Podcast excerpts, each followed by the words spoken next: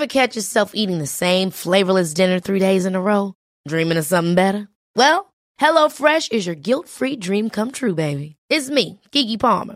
Let's wake up those taste buds with hot, juicy pecan-crusted chicken or garlic butter shrimp scampi. Mm. Hello Fresh. Stop dreaming of all the delicious possibilities and dig in at HelloFresh.com. Let's get this dinner party started.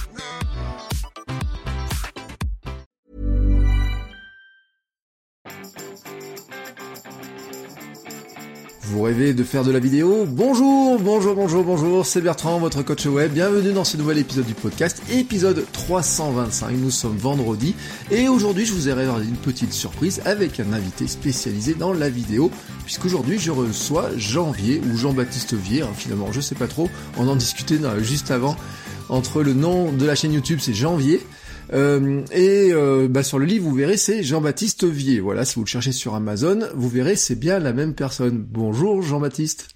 Bonjour Bertrand, merci de m'inviter et euh, on va parler vidéo donc ce soir, enfin ce matin pardon. Oui bon on est le soir, on le dit, on enregistre jeudi soir. Il y a vraiment pas de, on cache rien, hein, sincèrement parce que je fais un podcast privé donc je dis vraiment à tout le monde, je cache pas grand chose. Euh, bon, on va commencer par les présentations parce que finalement tu fais quand même pas mal de choses. Hein. Euh, T'as une chaîne YouTube, euh, 23 000 abonnés, j'ai à peu près, je crois. C'est ça, presque 24 000. Bon, c'est 25 000 on va dire en moyenne. Voilà, de, donc euh, tu viens de sortir un livre avec quelqu'un que l'on connaît puisque je l'ai reçu il y a un an qui est Max Maximus. Alors c'était l'épisode 171, qui a vraiment un an parce que c'était en, en janvier, on avait parlé de vidéos, de il nous avait donné un peu sa philosophie de création. Donc on va parler un petit peu de tout ça. Alors je te laisse te présenter pour nous dire un petit peu qui tu es, ce que tu fais et, euh, où on peut déjà te retrouver. Comme ça, déjà, on peut te chercher en même temps. Donc je m'appelle Jean-Baptiste Vier. Donc j'ai deux ans euh, d'identité en fait parce que Jean-Baptiste Vier c'est mon nom euh, en tant que chef de projet chez Orange. Donc je suis responsable marketing des annuaires en ligne d'Orange, le 118 712.fr. En fait, j'ai fait ça pendant cinq ans parce que là, je suis en train de changer métier. Je, je vais vers des métiers euh, plus euh, techniques. Alors toujours dans des choses qui m'intéressent, qui sont liées à l'analytics. On va dire que j'ai plus un rôle de chef de projet web euh, à venir, ce que j'ai euh, ce que j'ai un peu fait. Donc à côté de mon job chez Orange, j'ai une vie euh, assez développée sur les internets. Donc au départ, j'avais un blog où je vulgarisais l'informatique, où je présentais des tutos pour je sais pas convertir des vidéos dans tous les formats, pour regarder les vidéos disponible euh, aux États-Unis et interdit aux Français pour, euh, je sais pas, faire un CV. Vraiment, c'était dans le cheminement. Je démarrais le blog, j'étais étudiant et j'avais besoin, moi, d'avoir des ressources. Et je me disais, si, c'est intéressant pour moi, pourquoi pas partager aux autres Donc, j'ai évolué de, de, fil en aiguille vers le, le, format vidéo. avant d'aller vers la vidéo, je suis allé également vers les livres. donc, j'en suis à mon quatrième livre publié. J'ai démarré par l'auto-édition. L'auto-édition, j'ai raconté mon aventure dans le blogging. Donc, je, je, dans ce que je faisais dans mon blog high-tech, je, je, monétisais mes contenus avec AdSense. Euh, donc, il y avait une, vraie logique euh, derrière de, de, de, revenus. J'en tirais des, des, revenus assez conséquents et j'avais trouvé ça intéressant d'en parler dans un livre parce que j'avais aussi des problèmes avec le fisc, etc. C'était un petit peu... Euh, euh le livre avait été à l'époque un petit peu pour m'exprimer à un public comment dire, qui, qui a le temps en fait d'écouter mon histoire. Donc après ça, je me, je me, suis intéressé fortement à la vidéo, on va dire à partir de 2015-2016, notamment à, YouTube parce que j'ai vu un peu un switch en termes de, des usages. Les gens, euh, donc les gens que j'avais par exemple en stage chez Orange, la jeune génération, ils, ils allaient plus voir les blogs, ils allaient plus voir mes tutos textes, hein. ils allaient plutôt euh, chercher euh, sur YouTube euh, une réponse à une, à une de leurs questions, voilà. Alors ça peut être des tutos beauté, si je suis, suis pas une demoiselle, hein, je veux pas faire de, sexisme, euh, mais ou des tutos informatiques simplement, euh, je sais pas euh, si j'ai envie de faire un CV. Et je me suis dit bah ça serait pas mal d'aller vers ça. Et, euh, et donc j'ai appris, j'ai appris parce que je ne savais pas faire. J'ai appris en regardant, j'ai appris en échangeant avec Max dont, tu parlais. Et donc ça m'a permis aussi, moi j'ai un peu une logique. Quand j'apprends, j'aime bien partager d'écrire un bouquin sur le, le sujet qui s'intitule YouTuber. Et j'ai convaincu Erol de le publier. Donc je suis passé de l'auto-édition à l'édition traditionnelle. Et donc j'ai pu voir euh, tous les bénéfices d'être adossé à une grande maison d'édition, notamment la distribution euh, dans les librairies, dans les FNAC, notamment euh, des retours de, de, de correcteurs, voilà, qui sont un petit peu qualifiés. Euh, avoir un format quand même en termes de maquette, c'est mieux que l'auto-édition. Quand tu fais du, du livre papier, ils font quelque chose de très propre avec InDesign. Voilà un petit peu mon, parcours et j'aime toujours partager autour des sujets, on va dire, l'informatique, vulgariser l'informatique. Et puis, comme j'ai pas mal potassé le sujet de la vidéo, euh, aussi sur la vidéo, et avec Max, on s'est dit euh, que ça serait bien aussi de donner les deux approches à la fois amateur et professionnelle sur la logique de création de vidéos. Et c'est l'objet de notre dernier livre qui a été publié hier soir, auquel tu as participé en tant que, que relecteur, qui s'appelle Marketing Vidéo. Tout à fait, oui, parce que je l'ai, je l'ai pas dit, hein, bien sûr. Moi, j'ai vu euh, en primeur euh, certaines pages du livre, euh, puisque j'en avais relu. Or, je sais pas le pourcentage, etc. Je me rappelle pas de ce que j'ai relu. J'ai regardé un petit peu. c'était pendant l'été, en fait, hein, je crois que la, relecture. Hein. Exactement. On a rendu le manuscrit final. Je me souviens le 10 septembre. Et toi, tu as été super actif. Donc, on, a, on avait trois relecteurs, donc on t'a alimenté à hauteur de un tiers de l'ouvrage et on a un petit peu ciblé les, les sujets sur lesquels on te sentait plus légitime euh, que d'autres hein, euh, par ton background un peu euh, technique, marketing de contenu et donc bah, ça nous permet d'avoir un livre et c'est super important les relecteurs où finalement on, dit des choses un peu plus exactes et aussi un peu plus comment compréhensibles parce que parfois moi ou Max, on, reste dans notre jargon et on, a des propos peut-être qui sont un peu difficiles à, intégrer. Donc je me souviens, tu nous avais fait un super retour, super feedback sur c'est l'inbound marketing qui est une notion importante. Hein. Fallait pas l'amener tout de suite au début du livre. C'est vrai que c'était un peu un peu violent et on t'a écouté Bertrand. Ouais, parce que vous attaquez dès la première page sur un terme, un gros mot. Euh, enfin, un gros mot, c'est un mot important. J'ai fait quelques épisodes dessus, puis on va en travailler beaucoup dessus. En fait, même l'inbound marketing, pour tout dire, c'est le sujet principal que j'aborde avec mes étudiants euh, de master, même de licence maintenant, parce que pour qu'ils comprennent la logique de fonctionnement. Mais c'est vrai que là, c'était un petit peu violent. Et je le dis aussi pour euh, ceux qui achèteront le bouquin, euh, qu'ils soient pas surpris, ils voient ma tête. alors ça, j'étais pas du tout au courant dans les copies d'écran. Euh, donc je suis un influenceur plus efficace que Kelly Jenner. Euh, merci, hein, vraiment. Donc euh, j'ai fait une petite story d'ailleurs pour le dire. On va on pourra envoyer ça à tous les à tous les donc Kim Kardashian pardon Kelly Jenner. Kim Kardashian. Kim Kardashian. pour envoyer ça à toutes les marques. Ouais, ce qui compte c'est pas le nombre d'abonnés, c'est l'engagement et sur le ton sujet de prédilection qui est le running. Bah je pense que les marques ont plus intérêt à te faire confiance hein, que faire confiance à Kim Kardashian. Hein. Enfin quand on voit la, la taille de de son popotin. Je ne me prononce pas sur le popotin des demoiselles, s'il te plaît. Euh, bon, euh, donc merci pour cette présentation. Euh, tu parlais de la vidéo d'ailleurs chez les jeunes qui était utilisée par les par, par, par les plus jeunes. Alors c'est vrai que c'est un constat qu'on peut faire. T'estimes finalement le la consommation de vidéos Est-ce qu'elle est ciblée par des âges, par des comportements, par des situations où on regarde plus de vidéos à des moments que d'autres? Comment tu, tu vois un peu les choses? Bah, en tout cas, chez la jeune génération, euh, ils sont plus dans la logique que nous on a connue, où il y avait un programme qui, qui était diffusé à la télé et il fallait s'adapter à, la tranche horaire. C'est vraiment eux qui choisissent leur programme. On le voit avec la puissance de Netflix. Euh, si tu veux regarder des séries, des films, c'est toi qui choisis euh, quand est-ce que tu veux, tu veux le voir. Et euh, alors je sais pas, c'est après la génération Y, c'est pas, c'est Z, enfin vraiment les plus jeunes. Ils ont tous leur compte, ils se le partagent même. Je, je vois même qu'il y a des offres Netflix. Euh, euh, ils se prêtent, je crois, des offres Netflix famille. Euh, enfin, c'est mm. c'est assez assez flagrant. Euh, Netflix a dit qu'ils allaient d'ailleurs arrêter de trouver, ils vont chercher un système pour un peu limiter les choses parce qu'ils se sont rendus compte quand même que c'était un petit peu, il y avait un peu d'abus, mais bon, on verra bien. Et après, si tu regardes au niveau des réseaux sociaux, bah là aussi, tu as des, des, logiques par tranche d'âge. Si on prend Snapchat, ça va être très jeune, je sais pas moi, 12-14 ans. Si tu prends YouTube, ça va être aussi jeune. Euh, c'est là où le contenu, par exemple gaming, fonctionne très bien. Euh, Facebook, c'est un peu plus généraliste. Euh, donc là aussi, c'est très suivi. Le format vidéo est bien, est bien popularisé parce que derrière, ça, ça te permet en fait à rester plus longtemps sur ton Facebook. Et donc Facebook a compris qu'il avait intérêt à favoriser l'apparition de ce type de format. Et là, Facebook, ça sera un peu plus généraliste hein, et ça sera un peu plus comment dire, des contenus peut-être un peu plus euh, qui buzz, polémiques, euh, drôles. Euh, ouais, c'est beaucoup plus généraliste en fait Facebook. Mm. alors d'ailleurs sur le, tu vois, j'ai le livre devant les yeux. Communiquer comme un pro sur YouTube, Facebook, Instagram. pas de Snapchat, pas de TikTok. Alors ouais, c'est on, s'est concentré sur les réseaux sociaux qui avaient le plus d'audience.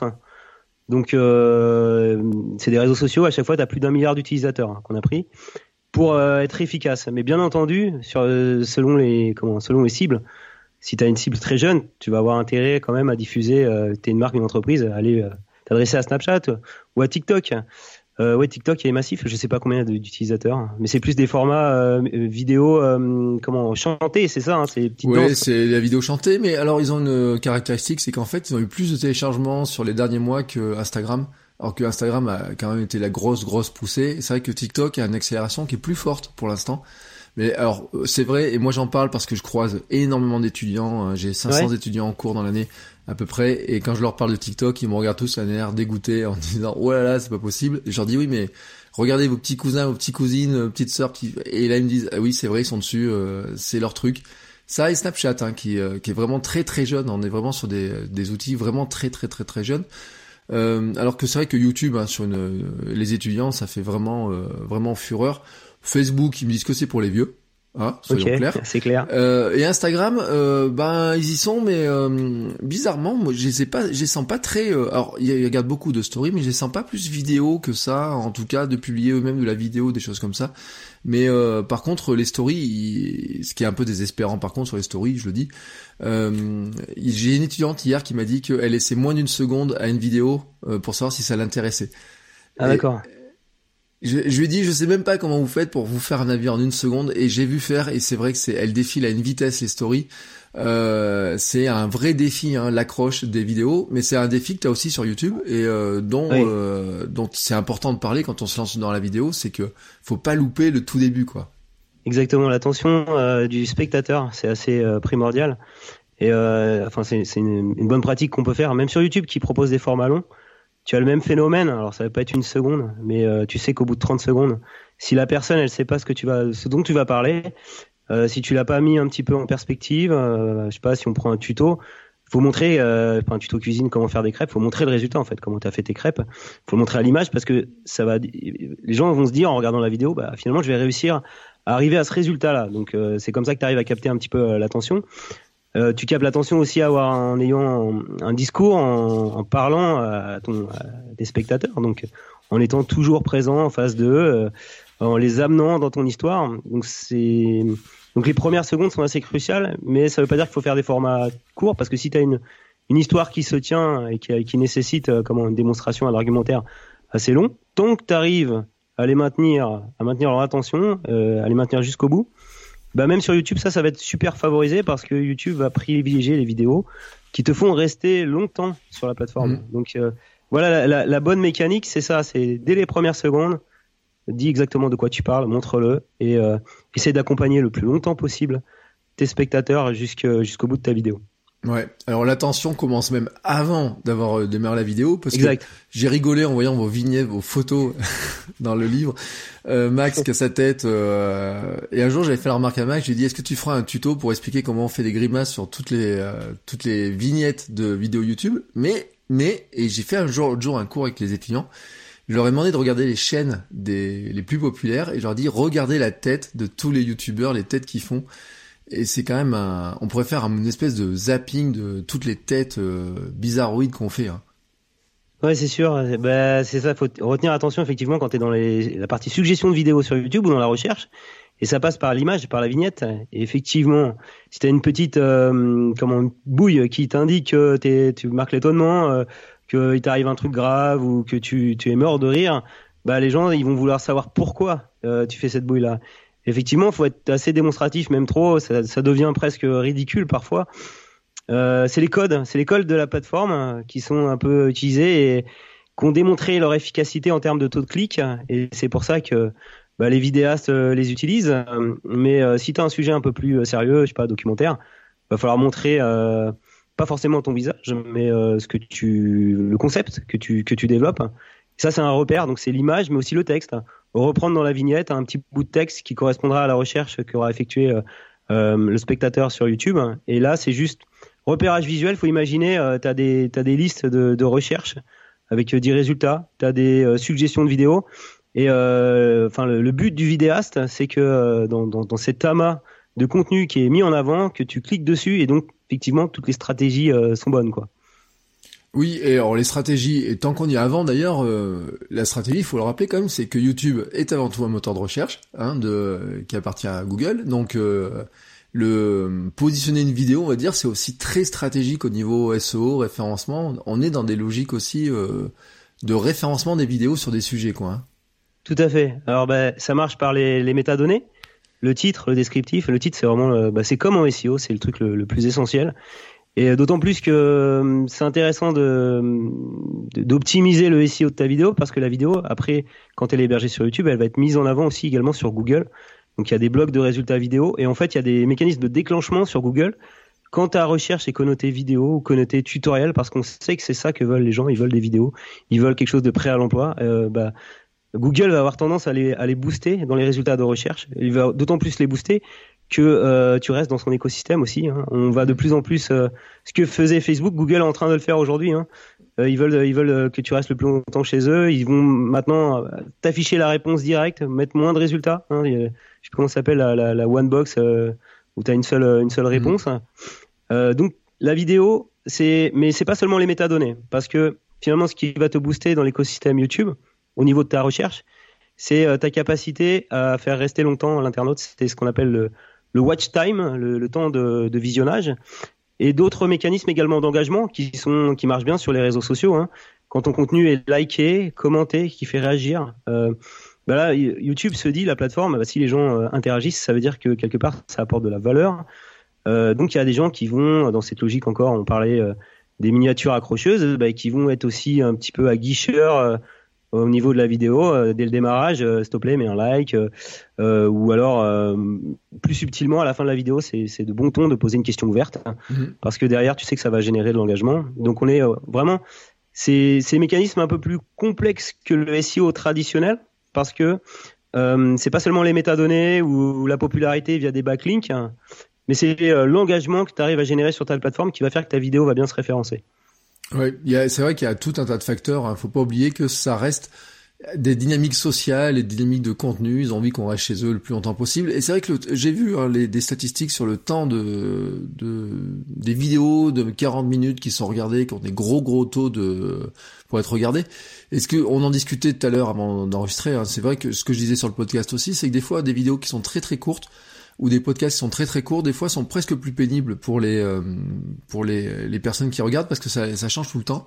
Et je crois que ça, on aime bien aussi quand on est accroché par quelque chose, rester dedans un petit moment. Et, alors même si moi j'ai une tendance à accélérer, moi je regarde toutes les vidéos en 1 x 25, sauf celle, sauf celle de Thibaut InShape ah bon? Euh, Non, parce que c'est tellement ah, haché. ouais. ouais c'est tellement haché, etc. Je sais pas. Euh, un jour, enfin voilà, j'ai cherché la réponse dans votre bouquin et vous l'avez pas. Faut-il absolument hacher ces vidéos pour parler, pour avoir du succès sur YouTube? Mais c'est hallucinant, quoi. Ah non, faut éviter ça. Euh, bah, Laurent, Laurent Claus qui témoigne dans le bouquin, il appelle, ils appellent ça, en, je crois, en journalisme, c'est vidéo, c'est le jump cut. Ouais, jump cut. Ouais. Et ça, faut éviter absolument. C'est une mauvaise pratique des youtubeurs, justement pour dynamiser le format mais euh, si tu veux avoir un format pro, euh, enfin voilà, vaut mieux éviter ce genre de truc. Où, au final, certains spectateurs, ils arrivent plus à comprendre ton propos, quoi. Ça va trop vite. Oui, c'est ça. Alors j'ai fait la remarque à mes étudiants et je leur ai même lancé le défi à certains de compter le nombre de jump cuts dans la vidéo de Thibaut Inchep où il, a, parle de ses revenus. Et euh, pour, je vous raconte vraiment une anecdote parce qu'un jour j'étais sur un vélo à la salle de sport et j'ai mis cette vidéo là parce que des étudiants m'en ont parlé. Et je dis, il faut quand même que je regarde cette vidéo-là. Et je crois que c'était les 20 minutes les plus longues que j'ai eues. Et euh, parce que euh, je pense qu'il y a au moins 200 coupures. Enfin, il y a toutes les mots. Il y a, il y a un cut, un cut, un cut. C'est hallucinant. Euh, et ça, ça fait même plus naturel. On sait, on sait même plus comment, euh, comment, comment il parle réellement en fait. Hein. C'est hallucinant. Ouais, c'est la vidéo où il expliquait que euh, il, il, monétisait euh, une vidéo euh, personnelle là, ouais, plus une cinquantaine d'euros. Ouais, où il fait, il fait, signer, il fait des petites vidéos personnelles. Ouais, on peut, il dédicacé, ouais. Voilà, c'est ça. Et elle est coupée, je ne sais pas. Je voudrais bien voir la, la, la, timeline de montage en fait, parce que je pense que le nombre de moi, moi qui suis très flemmard sur le montage, tu vois. Euh, je me dis, je peux, de toute façon, ça me fatiguerait de faire ça, tu vois. Quelque part, ça me fatiguerait trop de le faire. Ah, c'est sûr. Mais, mais donc euh, ce propos, euh, l'argent s'intéresse. On en a parlé. T'as un autre youtubeur, euh, peut-être, je pense que c'est pour ça que tes étudiants en ont parlé. C'est Squeezie, je crois, qui a un petit peu démonté, qui, qui l'a un peu taclé là-dessus, mm. en disant bah, arrête de mentir, tu gagnes déjà beaucoup d'argent avec la publicité sur tes vidéos, t'as pas besoin de faire ça en plus, etc. Mm. Et c'est aussi ça, hein, c'est tout ce, ce clash, cette polémique qui fait que bah, derrière on, on, arrive à capter l'attention des, des spectateurs sur YouTube. Ça, c'est important. Ouais. Euh, tiens, j'avais une question euh, parce qu'on a parlé de YouTube, Facebook, Instagram. Euh, ça nous amène sur une question des formats vidéo entre le carré, vertical et horizontal. Comment on fait pour sortir de tout ça? Alors, bah, c'est adapté en fonction de la, plateforme et de, l'usage, on va dire, de la plateforme. Aujourd'hui, sur YouTube, quand tu utilises l'application sur mobile, donc il y a 50% des, des, connexions qui sont faites sur mobile en consultation de YouTube. Donc, mais si tu prends l'appli, tu regardes bien quand tu quand tu navigues. Alors, les vidéos verticales fonctionnent, hein. elles s'affichent bien euh, sur YouTube. Mm. Le problème, c'est que euh, tu as, je sais pas, 40% euh, qui est desktop d'audience aussi, 10% tablette, et donc une vidéo verticale sur ordinateur, c'est pas, c'est pas génial.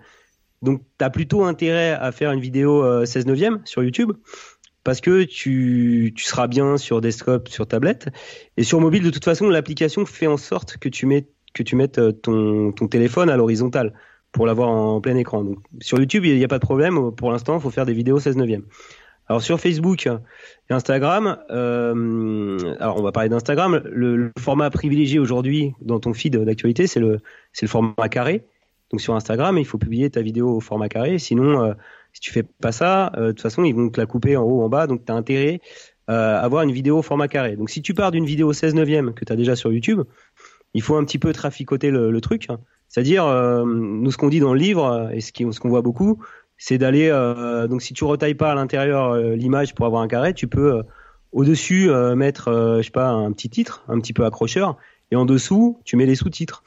Et donc, ça, comme ça, ça, tu arrives en fait à, à moindre frais, à, comment dire, à, à, disséminer en fait ta, ta, vidéo YouTube ou également sur sur Instagram.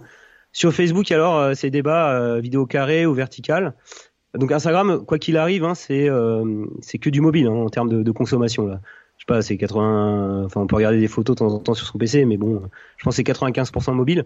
Donc carré sur la timeline et euh, bah, naturellement, t'as pas le choix euh, quand tu fais les stories, c'est c'est vertical.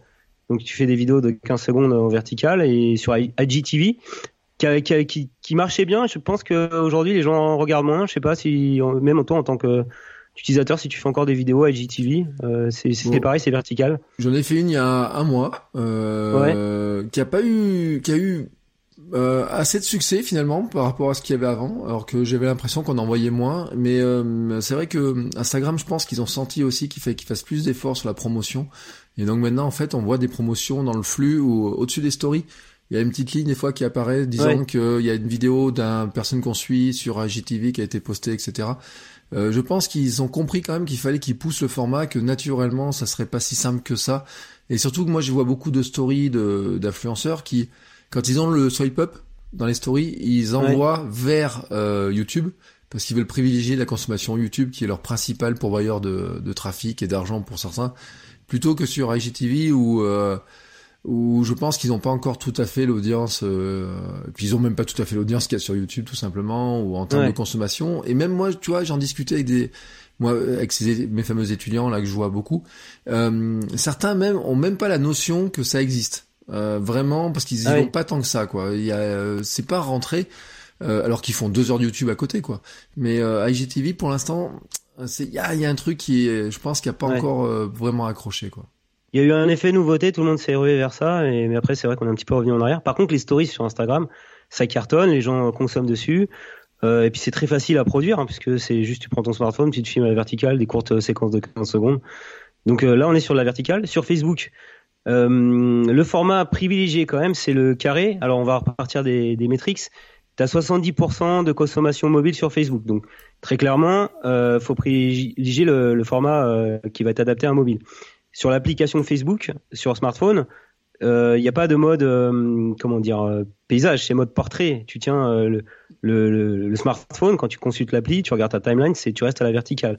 Donc si tu veux bien apparaître là-dessus, le truc le mieux, effectivement, ça serait de faire une vidéo verticale qui occuperait tout l'espace. T'as pas besoin de tourner le téléphone. Mmh. Le problème, c'est que si tu fais ça, ça va pas être génial sur les 30% de connexion qui restent sur sur un ordinateur.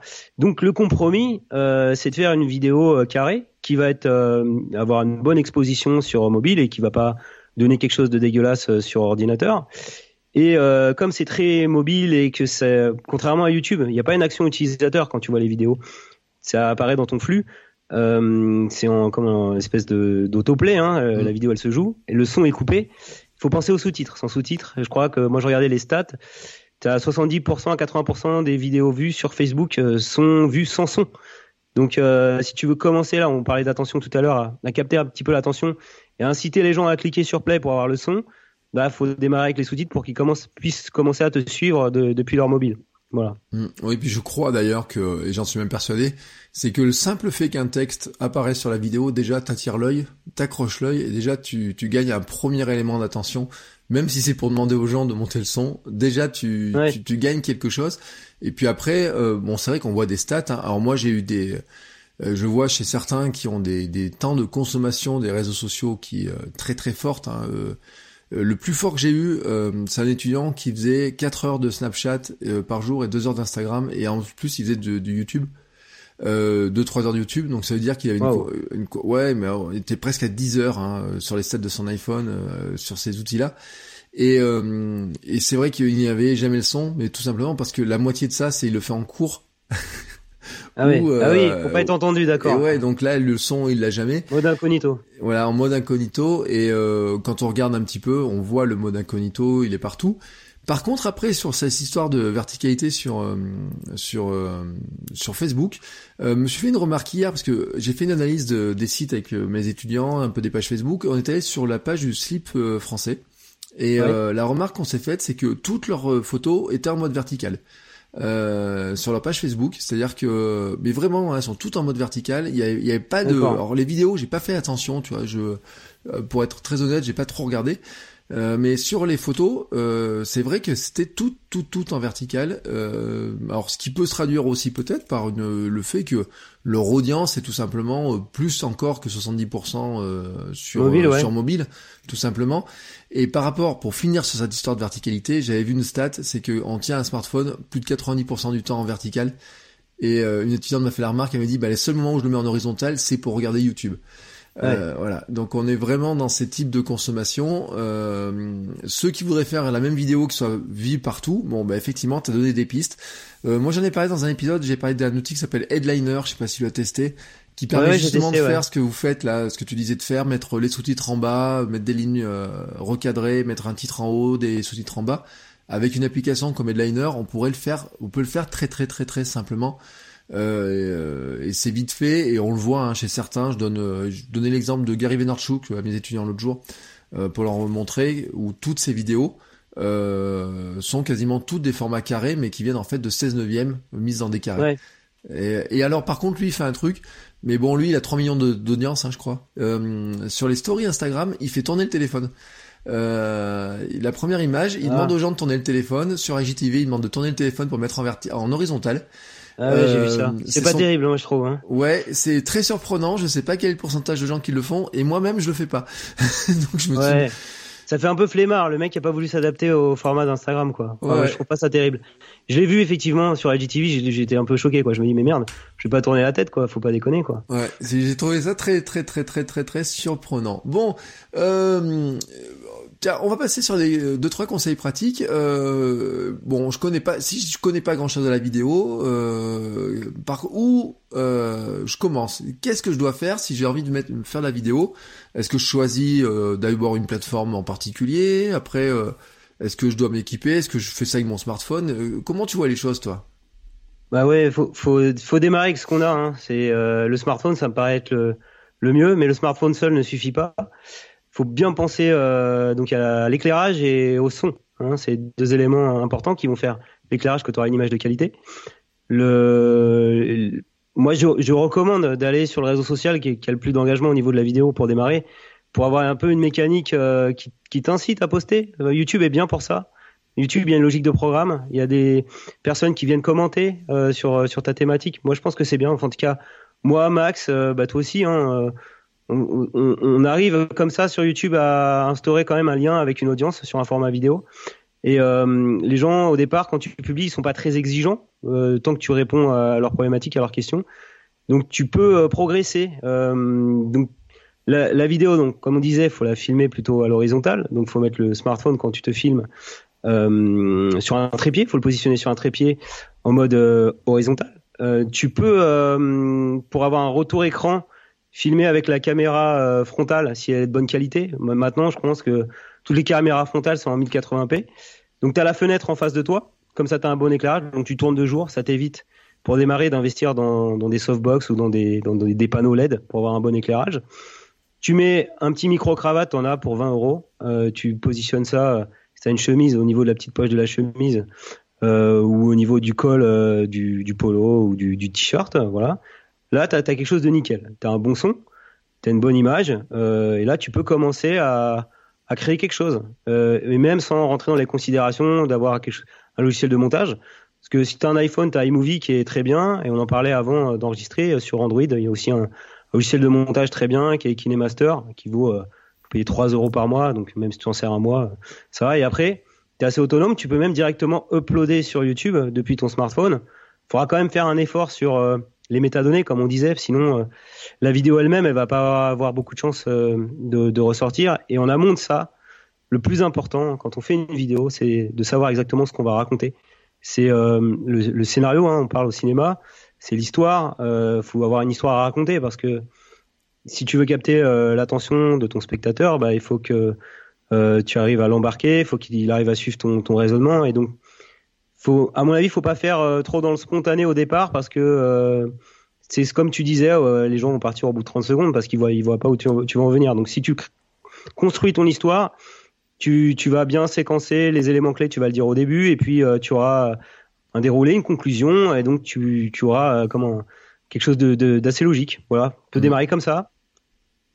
Oui, c'est un schéma très classique. Alors après, qu'on connaît ça quasiment tous, hein, on fait une petite accroche pour appâter. On va mettre un peu de branding, un petit peu si on veut, avec son petit générique, quand on, commence à faire un peu mieux. Ensuite, on déroule son histoire. Et puis, on essaye de terminer par euh, n'oubliez pas de vous abonner, une petite question ouverte, des choses comme ça, pour essayer de finir en disant pourvu qu'ils reviennent. Ouais, tu crées un lien comme ça les gens en général, enfin si, si ta vidéo elle arrive à se populariser, c'est peut-être le début qui est le plus dur. D'avoir les 100 premiers abonnés, les 1000 premiers abonnés. Euh, donc la stratégie pour ça, enfin à mon avis, celle qu'on utilise avec Max, c'est euh, l'histoire des tutoriels parce que euh, mm. tu réponds à une question, tu résous un problème, ça va forcément intéresser plein de gens. J'ai vu sur ta chaîne, je suis tombé sur des vidéos où tu avais testé, je crois, Feed, où tu avais fait une démo aussi du d'un stabilisateur. bah voilà, parce que je suis tombé dessus parce que je me posais des questions à ce moment-là, quoi. Et comme je te suivais en plus, il doit y avoir un mécanisme, je sais pas, de d'algo aussi de YouTube qui dit, mm. t'es déjà allé sur cette chaîne, je vais te pousser un peu euh, la vidéo de ton copain, quoi. Ouais, et alors d'ailleurs, tu parles de la vidéo feed, c'est celle qui a le plus de succès sur ma chaîne. Euh, celle qui m'a apporté le plus de commentaires aussi de gens qui euh, qui mettent des commentaires à la con, hein, mais ça c'est euh, c'est la logique. Et puis derrière, après les autres vidéos, c'est bah, un petit peu effectivement quel matériel j'utilise pour faire de la vidéo, la fois j'ai du mal de mon Sony aussi, de mon appareil photo Sony. Euh, et puis, euh, ben, comment s'appelle Un appareil pour faire de la soupe. ah oui, ça marche bien ça. Ouais, les tests produits, euh, faut le dire. Hein, pourquoi les, euh, alors tout ce qui est déballage, les hauls, euh, les unboxing, etc. marche bien. Ben c'est juste parce que c'est sur le plan marketing, c'est c'est beaucoup moqué, n'empêche. Vraiment, un jour je ferai un épisode là-dessus, mais je dis toujours à mes étudiants. On moque beaucoup tout ce qui est déballage, unboxing et compagnie, et pourtant pour le pour un acheteur, c'est le moment où il se rend compte si oui ou non euh, la pub était une fausse promesse, une vraie promesse ou pas, parce que il a la personne qui ouvre le produit, elle ouvre un vrai produit. Et d'un coup, on se dit bah tiens oui la boîte elle est comme ça, c'est comme ça, c'est emballé etc. Et, euh, c'est un, un, truc, c'est un, un, facteur qui est très important pour rassurer le futur acheteur. Et c'est pour ça que ça a beaucoup de succès.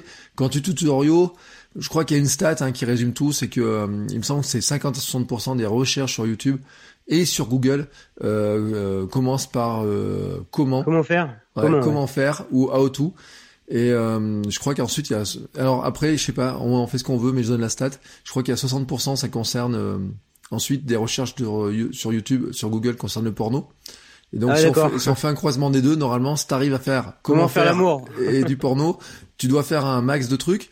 Sauf si, bah, bien sûr, tu risques que ta vidéo se fasse virer euh, si tu vas dans certaines limites. Mais normalement, et c'est pour ça, je dis souvent, les chaînes de drague, etc., marchent aussi très bien. Tous les conseils là-dessus, c'est pas étonnant parce que quand on regarde les stats euh, de tous ces outils-là, eh ben, on a des pistes hein, de, de, de, de, sujets qui reviennent un petit peu, un petit peu souvent quand même.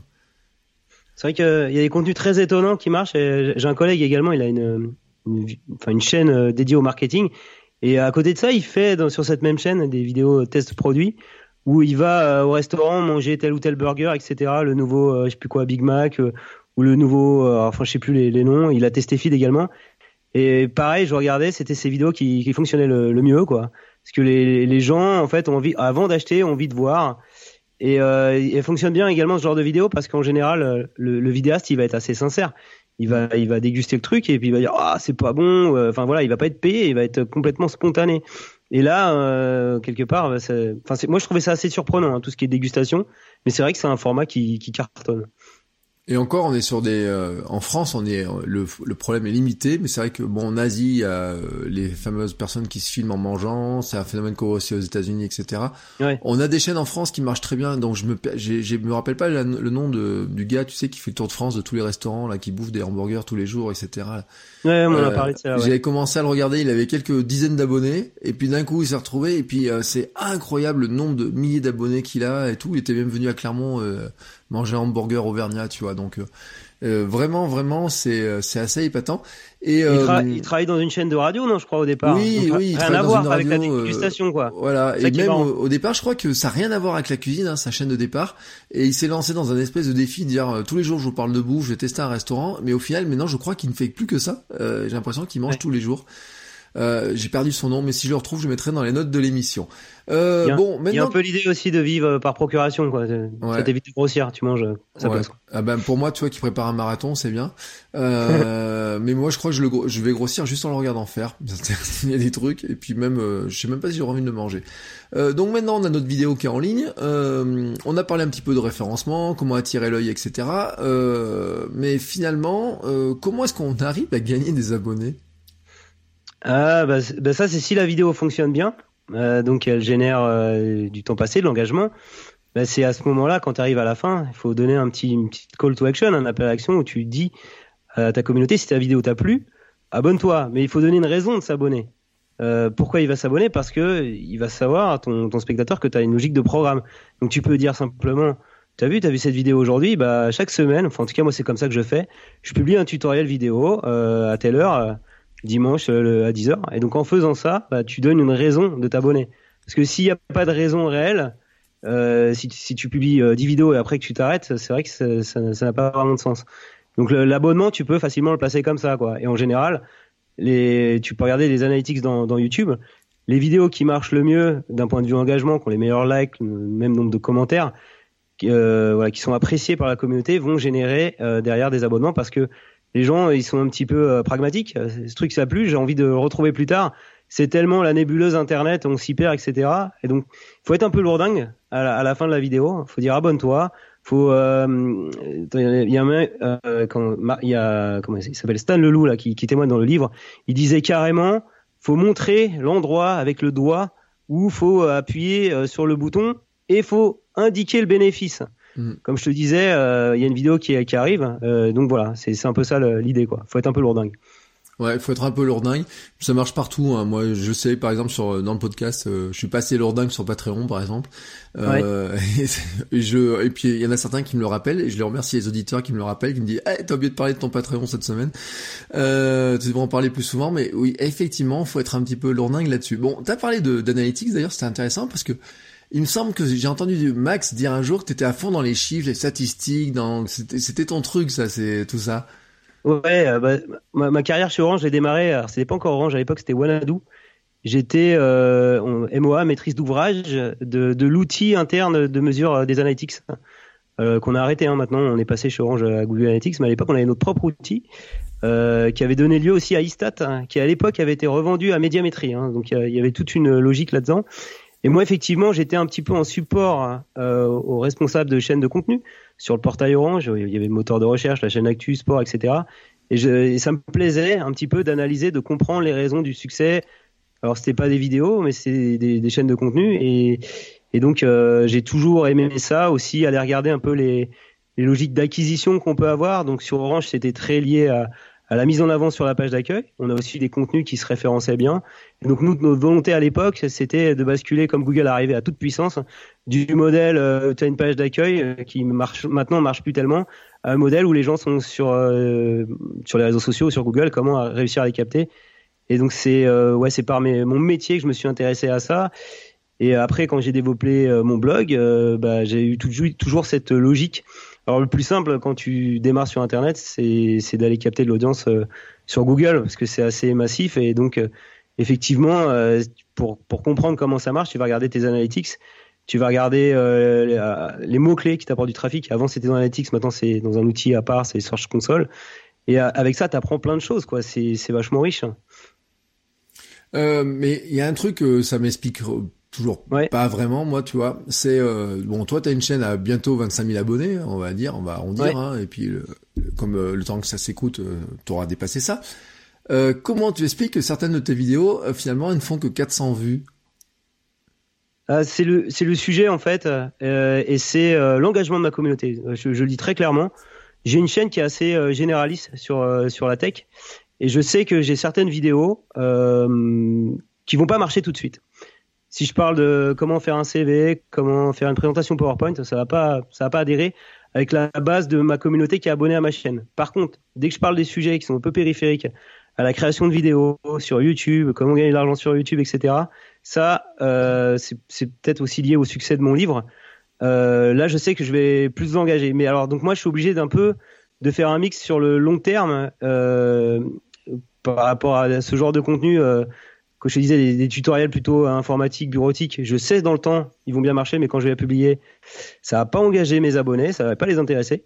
Et de temps en temps, euh, je fais, et d'ailleurs ils me le disent, hein, mes, mes abonnés, ils me commentent, euh, quand est-ce que tu fais une vidéo sur YouTube? Euh, Donc voilà, faut, moi je, je mixe un peu ça. donc j'ai pris le parti d'être assez généraliste, et en étant trop généraliste, tu perds de l'engagement. donc les, si je devais donner un conseil, quand tu fais une chaîne, tu as plutôt intérêt à être focus sur ton sujet principal. comme ça, tu auras, quand tu publies les vidéos, tu auras toujours des chiffres bons. Et parfois, tu, tu, exploseras euh, parce que ta vidéo euh, sera promue dans les algorithmes de, de YouTube. Donc moi, j'ai pas une chaîne où les gens sont super engagés, quoi. D'accord. Ça voudrait donc même dire que si on a plusieurs euh, thématiques, il faudrait faire plusieurs chaînes, en fait.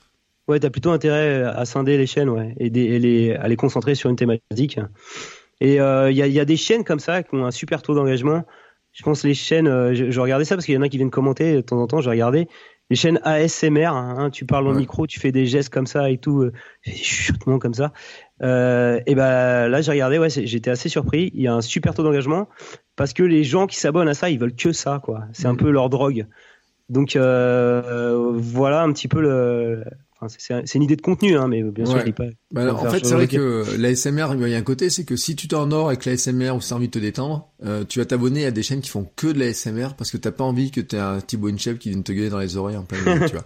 c'est sûr. Il y a un moment donné, c'est, tu vois, je le comprends et c'est, c'est un petit peu logique. C'est vrai que les gens, euh, euh, ils se font leur propre télé, leur propre radio, ils recomposent des trucs. Alors si une fois tu tombes sur de la chaîne ASMR, bah tu restes là-dessus. Si t'as envie de, de voir de l'ASMR, tu fais ça. Si tu veux voir de la muscu, bah à tu vas tout de de la muscu.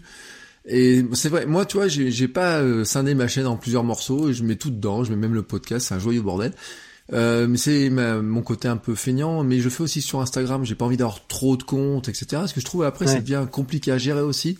Mais j'ai vu, euh, notamment, tu sais, c'est Nowtech TV qui avait séparé ses chaînes entre le live et les tests de vidéo. Et qu'en fait, ils ont grossi euh, beaucoup plus vite en faisant ça. Et ce qui était un, un élément qui était assez intéressant. Même si bah les gens sont abonnés aux deux chaînes, on peut se dire qu'il y a un moment, ils vont regarder une chaîne plus que l'autre. Ouais, parce que le live, ouais, j'avais vu ça sur Notech. C'est, euh, ils publient quotidiennement le matin, je crois. Hein. Ouais, ils font les lives le matin. Ouais. C'est un format long, donc ils ont été, euh, enfin, ça a été intelligent de scinder parce que ça peut, ça peut agacer certains qui viennent voir les vidéos de test, d'avoir tous les matins la notification pour voir le live. Je pense que c'est pas le même public, et donc c'est la grosse chaîne euh, où il y a les tests qui a, qui a grossi. Hein, c'est ça, c'est pas la chaîne où il y a les lives qui a grossi. Euh, je sais, alors je j'ai pas regardé dans le détail, mais effectivement la chaîne des tests a grossi. Euh, effectivement, peut-être que la chaîne de live, euh, il y a peut-être des gens qui en avaient marre d'être abonnés ou qui avaient supprimé la cloche parce qu'ils voulaient pas avoir la notification tous les matins. Mm. Mais toi, et d'ailleurs, cette discussion est en train de me dire que peut-être qu'il faudrait que je scinde mes chaînes et que je fasse une chaîne spécifique pour le podcast, parce que comme je mets le podcast en audio sur YouTube, eh ben peut-être ça serait une bonne idée. Tu vois, tu viens peut-être euh, me trouver un argument euh, qui vient de me convaincre de faire quelque chose de nouveau, parce qu'il y a des gens qui écoutent le podcast sur YouTube. Euh, et on me disait non non, tu verras, ça arrive pas, ça arrive jamais. Et pourtant si, il y a toujours des gens qui écoutent le podcast sur YouTube. Stan Leloup a fait ça. Hein, sur, euh, il a une chaîne où il met tous ses podcasts mm. et ses vidéos un peu de décryptage, d'analyse qui cartonnent. bah, elles sont sur sa chaîne principale quoi. Et il a bien fait parce que sinon il aurait, s'il mettait les podcasts, je pense où il n'y a pas l'image, il y a juste le son.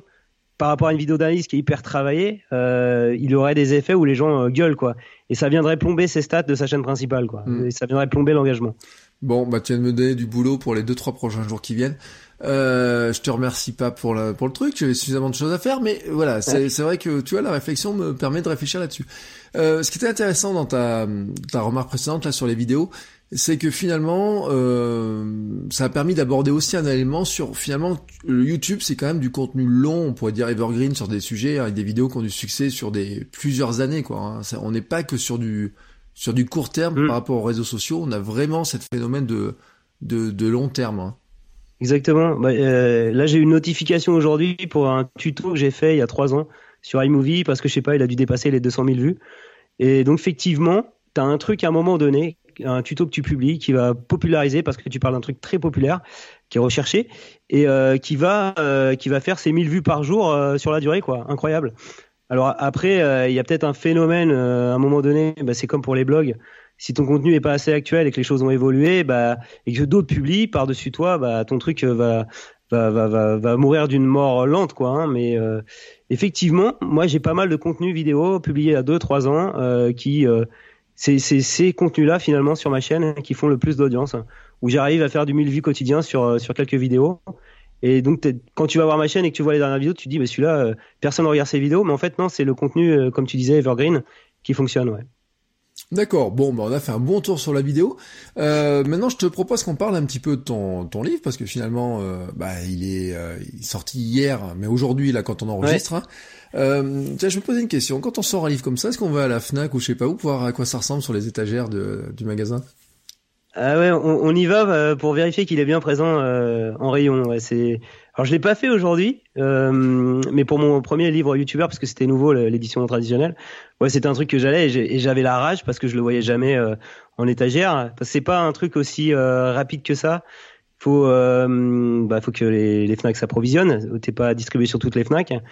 Et, euh, et après, il faut aussi que le truc fonctionne parce que faut que quand en fait tu vends des livres dans des magasins euh, type librairie, ils vont demander à être réapprovisionnés. Donc ça c'est un bon signal si les stocks qui partent euh, euh, partent rapidement. Et c'est là où après d'autres magasins vont en commander d'autres et tu le verras plus souvent. Donc je me souviens très bien YouTuber quand il est sorti, c'était ma frustration, je le voyais pas du tout en Fnac. J'étais très peiné. je pense que tous les auteurs sont peinés parce que si tu sors un truc, c'est pour qu'on le voit. Et il s'est fait, enfin la popularité s'est fait dans le temps parce qu'il y a eu des demandes, des ruptures de stock.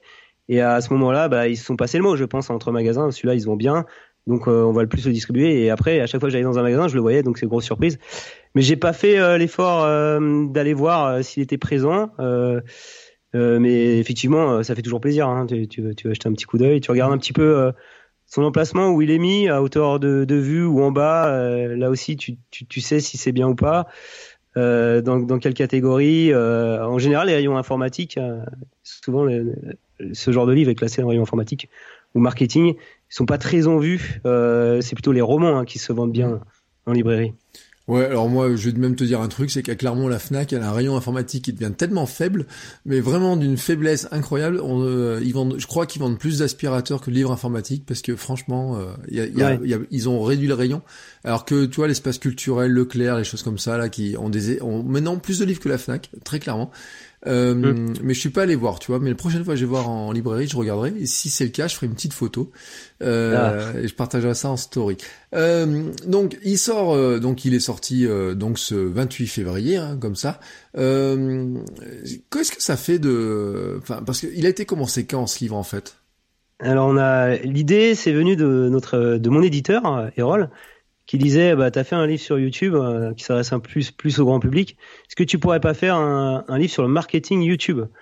Euh, Donc j'ai réfléchi et je me suis dit c'est un petit peu limitatif parce que YouTube c'est quand même euh, plus dédié on va dire aux créateurs qu'aux marques Euh, et donc euh, j'ai peur qu'ils y arrivent pas, hein, qu'ils y arrivent pas à avoir le ton euh, un petit peu authentique que peut avoir euh, un, un, un YouTuber. Donc faut faut aborder les autres réseaux sociaux, faut aborder Facebook où la, la vidéo cartonne, faut aborder également Instagram où c'est en train de d'émerger. Donc de fil en aiguille, euh, on a réussi à le convaincre et j'ai dit à mon éditeur, euh, moi autant je peux parler problématiques de, de marketing digital, c'est mon boulot, euh, un peu de vidéo, mais je fais des vidéos quand même, c'est format plutôt amateur. Euh, je serais beaucoup plus confort si on le faisait à deux avec euh, Max Maximus. Et donc j'ai convaincu Max de, de m'accompagner.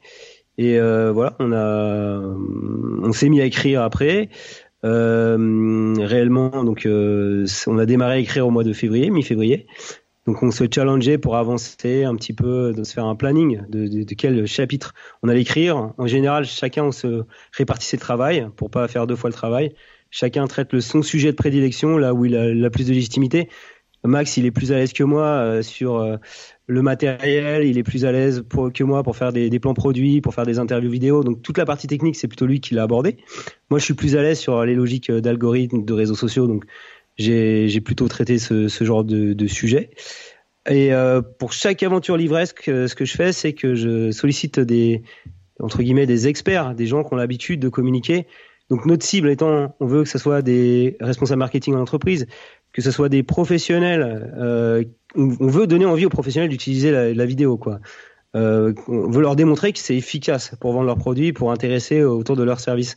Donc on a pris des personnes, euh, on en a trouvé, qui utilisaient vraiment la vidéo. Alors, ils, ont une, utilisation, euh, il y en a certains, c'est plutôt YouTube, d'autres plutôt Facebook, d'autres plutôt Instagram. Donc, on a vu des, cas très concrets. Donc, ça, ça c'est venu enrichir euh, le livre, donc les interviews. Et euh, au bout de sept mois, euh, voilà, on avait donc avant, avant de finir d'ailleurs, on, vous a fait relire les relecteurs. Peut-être six mois après l'écriture, on avait tout qui était prêt.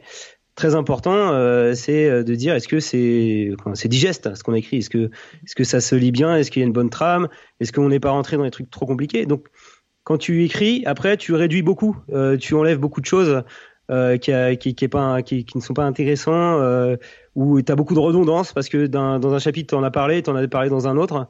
Donc là le travail de, des relecteurs est super efficace. Et donc au bout de sept mois, on avait le manuscrit, euh, on dit compuscrit euh, final, euh, que, qui était prêt à être maquetté. Voilà. D'accord. Et donc euh, maintenant, il est donc en librairie, mais il n'est pas ouais. encore en librairie physique, puisqu'il est aussi sur bon Amazon, bien sûr. Ouais. Il est aussi en audio sur Audible. Alors là, j'imagine que c'est aussi une, une drôle d'aventure d'arriver à se mettre sur chez Audible. Ouais, euh, c'est assez drôle. Euh, donc ça, c'est un truc auquel Max tenait absolument parce que Max est un grand lecteur de, de livres audio. Mm. Il n'est pas très à l'aise avec l'écrit, très sincèrement. Euh, donc lui, euh, c'était pour lui une nécessité. Enfin, je veux dire, il parle à son public. Euh, il faut qu'il puisse euh, l'écouter et lui-même écoutant beaucoup de livres audio. Donc on a fait l'effort. Euh, alors moi je lui ai dit, hein, restons focus hein, sur l'écriture du livre au départ, livre papier, livre numérique. On regardera à la fin le livre audio. Parce que faut être réaliste en termes de part de marché aujourd'hui c'est pas non plus ce qui explose tout, hein, euh, mais euh, sur les romans, ça commence à un petit peu à émerger. Donc, quand on a eu le livre fini, euh, je me suis dit bon, il y a, y a, deux acteurs aujourd'hui en France qui font des livres audio. C'est Audio Lib, qui est John Voiture, je crois, entre Hachette et Editis, qui euh, en fait va distribuer à, à toutes les euh, plateformes. Et à Audible Studio, donc là c'est une distribution sur Audible, donc sur Amazon, Audible également sur iTunes. Je crois qu'ils ont un accord avec iTunes. Donc on a on a challengé les deux. Euh, donc Audible Studio vraiment a été à fond sur les voilà. Enfin voilà, j'ai un petit tips. Euh, ils sont assez ouverts, ils, ils, ils, osent prendre des risques. C'est Amazon derrière parce que euh, derrière faut qu'ils rentrent dans leur, leur chiffre de vente. Donc ils nous ont payé la production. Euh, ils nous ont versé un avaloir. Euh, et euh, on a un intéressement sur euh, les chiffres de vente et on a réussi. Euh, je pensais pas qu'on y arriverait, franchement. Euh, je me dis Amazon, c'est la grosse société. On a réussi aussi à imposer que c'était moi et Max qui lirait une partie du livre et Mélanie, notre collègue Mélanie Pain, qui est avec qui on contribue pas mal sur la, sur la vidéo, qui est comédienne voix off, qui fasse la lecture de, je crois, à 90% du livre, quoi. Et euh, donc euh, on a réussi et en fait ça s'est fait vraiment très très vite. Donc Mélanie a même eu un cachet, donc ce qui, ce qui nous a paru bien parce que c'est quand même un effort. Et l'enregistrement s'est fait genre euh, euh, début du mois de février quoi, assez vite. Hein. Mmh. Donc il y a eu tout un temps où on discutait un petit peu contrat, etc. Et au mois de février, début février, on va dans les studios. Alors il nous avait fait quand même, c'était en fin d'année, en fin de, fin 2018, vers le mois de novembre ils ont vérifié quand même qu'on était capable d'aligner trois mots en lisant du texte en studio. Euh, ouais, non, c'est vrai. Faut le faire. Euh, sont, bon, ça va, on s'est pas trop mal tiré, mais c'est pas, franchement, c'est pas un exercice facile. Hein. Euh... J'imagine que c'est pas un exercice facile parce que je me posais la question, je me disais mais il faut relire le truc, euh, c'est pas si simple que ça. De... Parce ah que tu relis exactement ce qui est écrit dans le bouquin finalement. Exactement, faut pas changer une virgule, faut pas faire une faute d'accord. Et le mec il te reprend, il lit derrière l'ingénieur du son et te dit non tu l'as refait celle-là. Et donc c'est ça peut être vraiment très frustrant. Et imagine tu tu débarques dans cette salle d'enregistrement, t'es pas très à l'aise quoi. T'as les autres qui t'écoutent, qui te regardent, tu te dis merde euh, tu, au départ, franchement, tu perds tes moyens, euh, t'es pas à l'aise. Et, euh, et, donc il faut, euh, donc ils font bien leur boulot les ingénieurs Ils disent, vas-y, prends ton temps, lis tranquillement, etc. Ça va, ça va y arriver, on va y arriver. Donc tu lis un peu à blanc, tu te plantes complètement, euh, t'as pas le ton et tout. Puis à un moment donné, ils se rendent compte que t'as as chopé la mécanique, que t'es à l'aise. Et euh, là, ils disent bon, tu peux la refaire avant. Il y a, il y a aussi un côté psychologique, hein, très sincèrement. Mm. Euh, tu peux la refaire, oui, tu la refais, et puis après, euh, t'enchaînes. Hein, faut vraiment. Euh. Donc on a fait le casting et puis on a enchaîné deux jours et demi à faire les enregistrements. Donc moi j'ai lu la partie intro et conclusion et les interviews, les interviews des, des gens qu'on a sollicités pour l'ouvrage. Euh, Max a lu, donc lui il était pas très à l'aise pour lire des grandes quantités de texte. On a à chaque fiche trois idées clés et donc il a, il a lu les trois idées clés et euh, Mélanie, elle a lu euh, l'intégralité des fiches de contenu et franchement, c'est là où tu te dis c'est un vrai boulot. Elle l'a fait très bien, euh, très sûre d'elle et donc on a été efficace avec cette organisation. Donc quand tu fais un livre audio, faut pas se voiler la face. C'est pas un exercice simple. Hein. S'il y a des comédiens voix off, je pense que c'est bien de, de, les faire bosser avec toi et de pas avoir la prétention que tu vas pouvoir lire tout le livre dans son intégralité. Quoi. Ouais, parce que soyons honnêtes, en plus, il y a des bouquins sur Audible qui sont vraiment très très très mal lus. Euh, Alors que un bouquin bien lu, moi j'ai des souvenirs notamment d'un bouquin qui doit s'appeler 42 km, je crois, un truc comme ça sur le marathon, où il y avait même le souffle du coureur, etc., qui faisait, et c'est lu par l'auteur en plus, vraiment, qui, je crois, qui fait vivre, etc. Euh, Jean Echnoz aussi lit euh, ses propres livres et euh, c'est très quand c'est bien fait, c'est vraiment bien. Mais je sais qu'un jour Corben avait, avait, avait montré des exemples, il a dit il y a des bouquins, c'est vraiment une catastrophe, t'as plus envie de l'écouter, quoi que ce soit derrière. Euh, et c'est vrai que c'est important cette histoire de voix. Et euh, bon, si on regarde un peu les stories de Mélanie Pain, etc. Euh, moi, j'avais vu un peu vos stories là qui, qui montraient mm. ça. On voit qu'elle, bon, elle a une voix qui est posée tout de suite, etc. C'est vraiment un vrai, vrai, vrai métier. Hein. Tout à fait, tout à fait. Euh, donc bon, on a là-dessus finalement ce livre, tout est sorti en même temps. Là, les, les, toutes les versions sortent en même temps là. Voilà. Alors c'était ça sur la théorie. Et il y a un tout petit retard pour l'e-book donc euh, nous, quand on, quand j'ai contractualisé avec Erol, euh, ce qu'on essaie de faire, c'est d'avoir les sorties conjointes, parce que j'ai des lecteurs numériques qui sont hyper frustrés, et souvent ça se passe que tu as le livre papier qui sort et t'as pas la version e-book euh, qui arrive, je sais pas, deux mois après. Donc là, il y avait un petit souci technique. Normalement, ça sort, on va dire, le 1er mars. Enfin, c'est ce qu'on m'a dit. Mmh. Donc j'étais un peu frustré aujourd'hui de pas avoir l'e-book en même temps sur toutes les plateformes, mais ça devrait arriver. Donc là, le 28, il y avait que le livre papier et euh, le livre audio. Et donc ça, c'était quand même une prouesse d'avoir le livre audio en même temps. Et l'e-book, normalement, va être là le 1er mars. Et euh, nous, c'est intéressant, c'est des choses que je négocie aussi avec euh, Erol à chaque fois, c'est d'essayer d'avoir un, un, livre numérique, un e-book. Donc bien sûr, eux les diffusent sur toutes les plateformes. C'est pas comme euh, l'auto-édition où tu vas te concentrer euh, sur Amazon. Donc c'est disponible sur Kobo, sur Kindle, sur iTunes. Et on a euh, réussi une fois encore à avoir un prix très attractif. Donc le, le livre e-book est disponible à moins de 10 euros, à 9,99 euros, quand le livre papier est à 25 euros. Et même sur le livre audio, il a, il a 12 euros. Donc tu peux euh, euh, acheter, je sais pas, le livre audio à 12 euros, le livre numérique. Comme ça, tu as, un truc équivalent au livre papier. Quoi. Donc on, mmh. on est sur des trucs euh, intéressants. Ouais, on a l'ensemble. Si on veut écouter, lire, etc. D'ailleurs, c'est un meilleur moyen de mémoriser. Hein. J'avais fait un épisode sur le sujet. Euh, d'abord lire puis écouter ou écouter puis lire, je sais plus dans quel sens j'avais dit, mais euh, notre cerveau est fait pour mémoriser dans ce sens-là.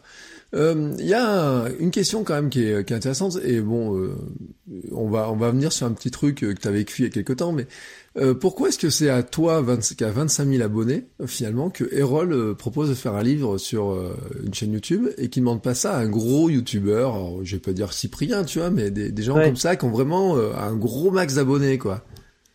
Bah, C'est-à-dire que les gros youtubeurs en fait sont sollicités par pas mal de maisons d'édition et euh, n'ont pas réellement le temps d'écrire. Enfin, je veux dire, c'est deux métiers, hein. faire des vidéos et écrire euh, des histoires.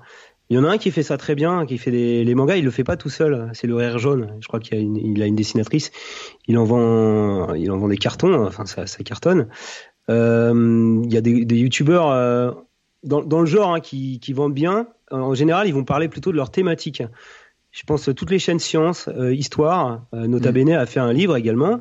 Bah, ils le font, ils le font bien sûr.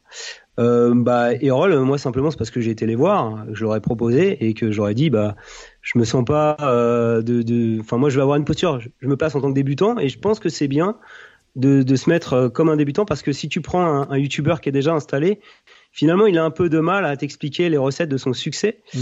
parce qu'il y a eu, euh, enfin moi j'ai interviewé Nota Bene, il me disait ça arrivait un petit peu accident, par accident.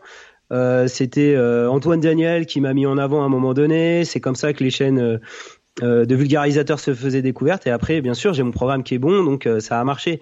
Il y a voilà. Et donc tu, les, grands youtubeurs vont être bons pour expliquer au travers d'un livre puisqu'ils font des ils écrivent le scénario de leurs vidéos. C'est leur, leur domaine mais vont être un petit peu moins bons pour expliquer un petit peu le, les coulisses euh, de leur construction de leur chaîne. Puis ils n'ont pas vraiment envie d'en parler, quoi. Ils ont plutôt envie de parler de leur, de leur passion. Donc c'est pour ça où c'est ils pourraient solliciter, mais je suis pas sûr que les grands youtubeurs aient envie de faire ça. Ils préfèrent rester dans leur thématique. C'est comme ça qu'ils se sont fait connaître. Et donc moi, euh, quand j'aurais proposé le projet, ils ont vu euh, l'intérêt de quelqu'un qui débutait et également moi j'avais eu un succès dans l'auto-édition sur le blogging et je me suis ils ont compris que ce que j'avais fait sur le blogging, j'étais capable également de l'expliquer sur euh, sur YouTube. Donc un éditeur, il va regarder ta capacité à vendre un ouvrage, à avoir une communauté. C'est pas parce que donc les chaînes YouTube installées vont réussir à bien vendre sur leur thématique principale euh, de leur chaîne. Donc mmh. une chaîne science va bien vendre un, un, livre science, mais va pas réussir à vendre. Ça ferait bizarre. Euh, je t'explique les coulisses, comment j'ai créé ma chaîne YouTube. Donc moi j'étais plus dans ce terrain-là avec mon blog. Je l'ai continué avec YouTube. Et euh, bah, pour que ça convainque, bien sûr, j'ai été, comme je disais, interviewé des grands YouTubeurs parce que j'ai pas la prétention euh, de donner euh, tous les secrets et et j'ai pas, j'avais pas les métriques suffisantes à l'époque pour donner des enseignements complets. Donc je, je me suis fait aider. Donc un, un éditeur va regarder ta capacité à écrire et ta capacité en, en, gros à convertir ta communauté sur un sujet. Euh, et donc ils sont très friands bien sûr de grands youtubeurs. Hein les, les éditeurs, euh, ils se les arrachent, hein, euh, les grands youtubeurs, parce qu'ils ont leur communauté. Mais en général, le vidéaste, lui, va plutôt préférer, mais ça se vendra aussi, hein, parler de, de, la thématique principale de sa chaîne. Ouais. Euh, bon, au passage, hein, je dis, mais j'avais acheté, euh, bah, c'est pas si facile que ça, mais tu sais, j'avais acheté la version numérique du livre de Hard Disk. Je sais pas si tu l'as acheté. Et j'avais pas du tout aimé. Enfin, je, je, je sais pas ce qu'il avait fait comme, enfin, le but de son bouquin. Et euh, mais si je te parle de ça, enfin, t'as pas peur qu'avec ton nouveau bouquin, tu te reçoives une nouvelle, euh, un nouveau commentaire euh, acerbe de ton ami Amixem? Ouais, je pense que non. là, c'est plus frontal. Je parle plus de, de, YouTube seulement. Ouais. Et je suis pas tout seul. C'est aussi pour ça que je l'ai fait avec Max. Hein. Ouais. Bon, on va rappeler quand même, c'est que Amixem, donc, a 5 millions d'abonnés. Tout à l'heure, je, je suis allé regarder encore la vidéo où il parlait de toi. Euh, t'as bien descendu quand même euh, dans une euh, dans une vidéo où il disait mais c'est qui celui-là qui a écrit un bouquin comment devenir youtubeur en disant il a seulement 20 000 abonnés. Euh, et alors la vidéo j'ai regardé quand même elle a fait 2 millions de vues. Euh, 155 000 pouces en l'air et 1200 pouces en bas avec des gens qui disent ah, il fallait voir la, vidéo, la, la, chaîne de janvier il a que 20 000, 20 000 j'aime etc., etc et autres mais je crois qu'en fait finalement ça t'a bénéficié cette histoire euh, ouais, sur l'instant, euh, bon, ça va, ils ont pas été trop méchants, sa communauté, ils sont venus me voir. Donc bien sûr, j'ai vu le truc arriver, hein, parce que euh, donc je, suis abonné à la chaîne d'Amixem, ça m'a fait un peu mal, hein, qui parle euh, en, mal de moi, de mon livre, mais faut prendre de la distance en fait avec ces genres de choses. Lui, Amixem, euh, il est dans son registre, il fait des super vidéos. Hein, là, en, en l'occurrence, il faisait la présentation de la Redbox, de son studio d'enregistrement. Je crois qu'il y avait même un partenariat avec Conforama ou Castorama. Oui, parce qu'il dit merci à Conforama de, pour, pour avoir acheté tous les meubles et d'avoir tout, euh, tout, tout, et tout décoré, quoi. Et donc il visite et il arrive dans sa bibliothèque et dans la logique, euh, je pense, il voit les livres, il dit comment je vais faire pour trouver un bon mot? Et c'est facile, tu prends la quatrième de couverture, tu vois que je travaille dans les annuaires, donc tu tu développes la, la petite pelote. L'annuaire c'est euh, c'est le minitel, euh, c'est c'est le début, enfin c'est même pas Internet. Ce mec-là il connaît rien à Internet et il le fait vraiment pas par euh, en étant violent. Euh, il le fait parce que il peut faire un, bon mot. Il va pas regarder. Euh, C'était bien écrit qu'il y avait des interviews de youtubeurs. Il en a pas parlé, mais parce que il est il est là pour euh, pour faire son beau mot.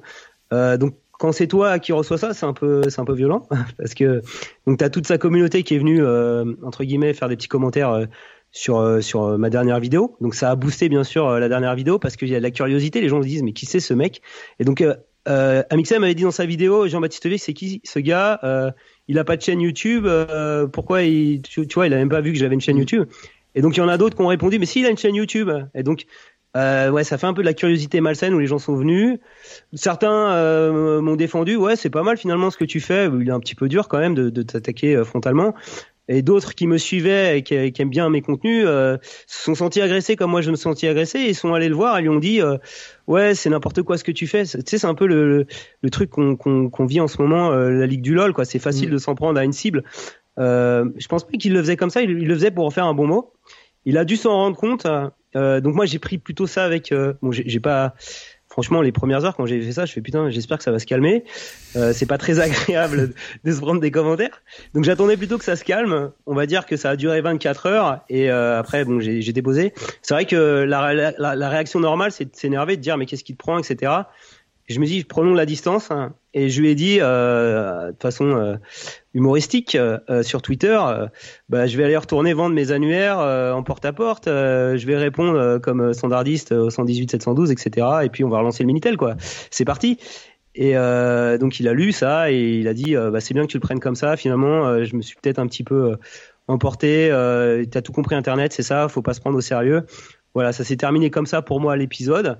Euh, Amixem est un YouTuber qui a beaucoup de talent, euh, qui fait des, des, belles vidéos, euh, qui a des projets. Euh, euh, ce qui fait, franchement, moi, je suis admiratif. Et de temps en temps, il a un bon mot et bah, il n'a pas vu l'humain qu'il y avait en face de lui. Et voilà, c'est peut-être ça que je pourrais un petit peu reprocher. Mais dans l'ensemble, j'ai passé à travers le truc. Il n'y a pas eu d'acharnement ça a duré peut-être deux jours et puis après c'est reparti quoi et puis mm. les gens qui ont vu mes vidéos m'ont dit bah c'est bon, ça va quoi il quand même il est un peu un peu dur avec toi quoi Ouais. Bon, t'as vendu des livres en plus ce jour. Euh, ouais, ça a dû, en... ouais, il y a dû en vendre un petit peu, ouais, ça, oui, effectivement, ouais, certainement.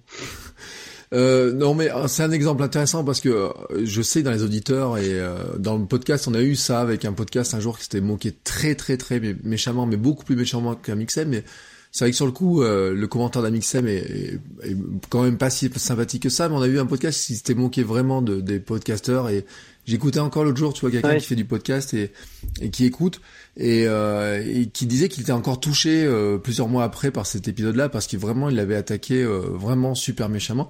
Alors le podcast, lui, il a disparu, tu vois, carrément. Euh, c'était un petit podcast, mais vraiment ah, ambiance Ligue du LOL, tu vois, qui on pense même qu'ils en faisaient partie, tu vois. On se pose la question s'ils en faisaient pas partie.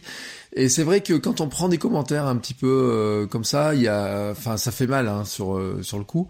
Après, euh, effectivement, bon, euh, il est adepte des bons mots, des choses comme ça, mais euh, un petit, quand ça dérape un petit peu et qu'on est la cible, c'est toujours un peu rageant, quoi.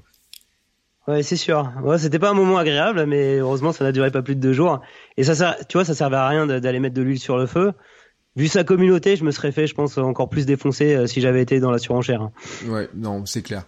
Bon, euh, allez, on va parler un petit peu. Tiens, on a parlé déjà de, un peu de l'écriture du livre, le temps que ça a pris, etc. Mais finalement, euh, moi, tu vois, ça fait 18 mois que j'essaie d'écrire mon livre euh, et j'ai annoncé plusieurs fois que j'étais en train d'écrire, etc. Euh, on a parlé un peu de ton processus. Euh, finalement, c'est quoi les conseils euh, pour quelqu'un qui veut se lancer comme ça dans l'écriture? Comment est-ce qu'on arrive à... Alors, je parle pas d'être édité, mais comment est-ce que finalement, en auto-édition, quelqu'un qui a envie d'écrire un bouquin, qui a envie de s'auto-éditer sur Amazon ou je sais pas où, il pourrait, il pourrait faire? Mis à part acheter ton livre, hein, parce que t'as écrit sur le sujet, donc autant le dire. Oui. Oui, j'ai écrit un livre qui s'appelle Auto-éditeur. le, point clé, c'est la motivation. Euh, faut être motivé et euh, motivé à écrire régulièrement. C'est comme ça que ton projet il va avancer. Et donc pour se motiver, il faut que tu visualises euh, à la fin euh, que tu vas produire un livre. C'est vrai qu'au départ, quand tu démarres, euh, t'as un peu de mal. Moi, ce que je fais, ce que je fais souvent pour tous mes projets en fait, c'est que j'en parle un peu en fait de, de, de, ma production à travers mes blogs, à travers ma chaîne YouTube.